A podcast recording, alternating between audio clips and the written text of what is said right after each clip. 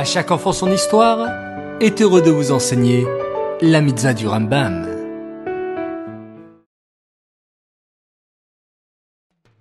Bokertov les enfants, j'espère que vous allez bien et que vous avez passé une superbe nuit. Bao Hashem. Aujourd'hui nous sommes le premier Nissan. Oui, Rosh Chodesh Nissan. Et nous avons trois mitzvot du Rambam, écoutez bien. La mitzvah positive numéro 208. Il s'agit du commandement qui nous a été enjoint de veiller à la justesse des poids. La mitzvah négative numéro 271, c'est l'interdiction qui nous a été faite de tricher dans l'arpentage des terrains, dans les mesures et dans les poids. Enfin, la mitzvah négative numéro 272, il nous est interdit de conserver dans nos maisons des poids et des mesures défectueux, même si nous ne nous en servons pas.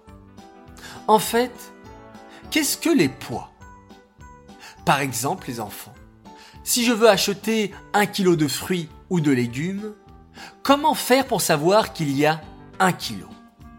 Alors aujourd'hui, nous avons des balances électroniques sur lesquelles on pose les fruits ou les légumes et nous savons exactement quel est leur poids. Mais à l'époque, il n'y avait pas les balances électroniques. Alors, on avait une balance où d'un côté on mettait les fruits ou les légumes et de l'autre on posait le poids. Le poids était un morceau de plomb ou de fer qui avait le poids indiqué dessus. 1 kg, 500 grammes, 300 grammes ou bien 5 kg. Si je voulais par exemple 1 kg de légumes, alors d'un côté de la balance, je mettais le poids, et de l'autre côté de la balance, je mettais les légumes.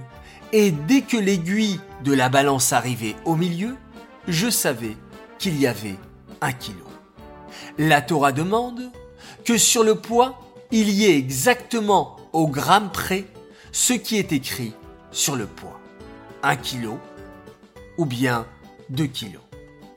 Par exemple, un kilo écrit sur le poids devait peser exactement un kilo réel. Et il est interdit d'indiquer un poids qui ne correspond pas.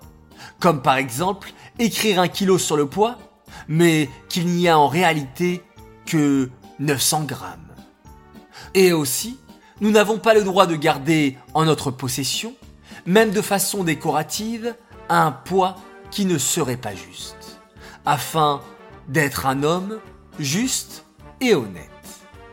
Cette mitzvah est dédiée les Nishmat, Gabriela Batmoshe, Aléa Shalom.